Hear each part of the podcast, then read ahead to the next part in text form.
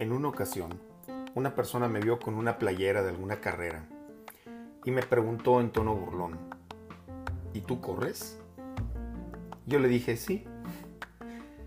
¿Y eres de los buenos o de los malos? Ah, pues yo soy de los buenos, le dije. ¿Ah, sí? ¿Y en qué lugar llegas?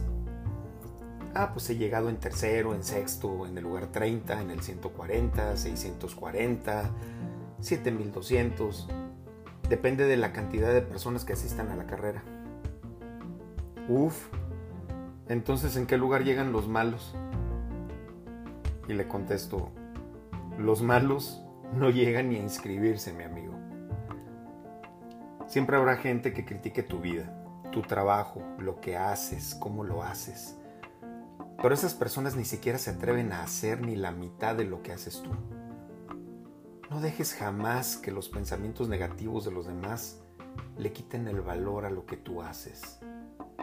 La crítica nace del malestar interior de la persona que la emite y de la frustración que ella siente. Recuerda que la crítica habla más de quien la emite que de contra quien se emitió. Cada quien habla de los demás con lo que traía en su corazón. Así como nadie puede dar lo que no tiene, también solamente puede dar de lo que le sobra. Si buscas lo que tienes en la vida, vas a tener más. Si buscas lo que no tienes, nunca tendrás suficiente. Tú sigue adelante sin que te importe lo que diga la gente. Continúa, arrecia el paso, persiste. Nada en el mundo puede tomar el lugar de la persistencia, ni siquiera el talento. Lo más común es encontrar hombres sin éxito, pero con mucho talento. Los genios tampoco. Los genios sin premio es casi un proverbio. La educación menos. El mundo está lleno de educados que están abandonados